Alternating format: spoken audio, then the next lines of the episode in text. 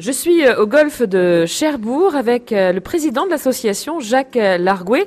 Quelle est l'histoire de cette association, euh, Jacques? À l'origine, c'est un golf qui était, qui était d'ordre privé parce que ce sont des, des amis golfeurs qui effectivement ont fondé ce golf-là.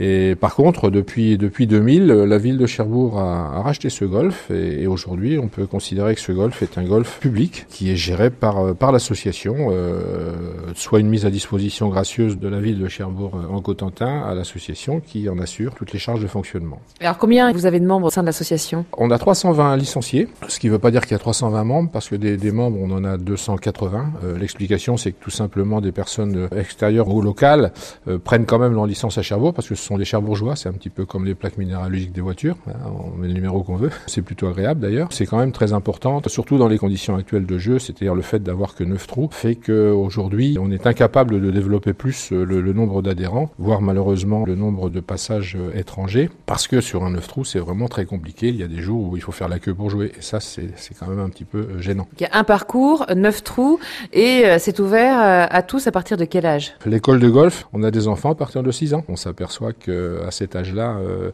les conditions sont idéales pour apprendre. Ça, c'est clair. Bah, ils ont une dextérité qu'on a qu'on a plus ou peu quand on vieillit, c'est sûr. Je ne sais pas si c'est de la dextérité, mais ce qui est sûr, c'est que eux n'ont peur de rien. Alors que les adultes, dès qu'ils ont un club et une petite balle devant les yeux, ils ont peur de ne pas l'attraper. Les enfants n'ont pas peur, donc c'est vrai que c'est beaucoup plus, oui, c'est beaucoup plus naturel, avec une souplesse forcément euh, de leur âge. Alors, euh, il y a donc un, un club ouvert aux, aux enfants à partir de l'âge de 6 ans, mais quand on n'a jamais fait de golf de, de sa vie, on peut aussi s'initier sans problème ici. Ah parfaitement, oui. Nous avons un éducateur, un pro, euh, Arnaud Laniel, qui effectivement euh, donne des cours euh, ici à toutes les personnes, que ce soit aux enfants, parce que je vous dis, bon, il y a une école, de golf, bien sûr, hein, avec pas mal d'enfants. On a une quarantaine d'enfants. Tout le monde peut effectivement venir découvrir le golf et tout le monde peut prendre des cours avec Arnaud pour effectivement valider le fait que c'est une, une activité qui convient ou qui convient pas.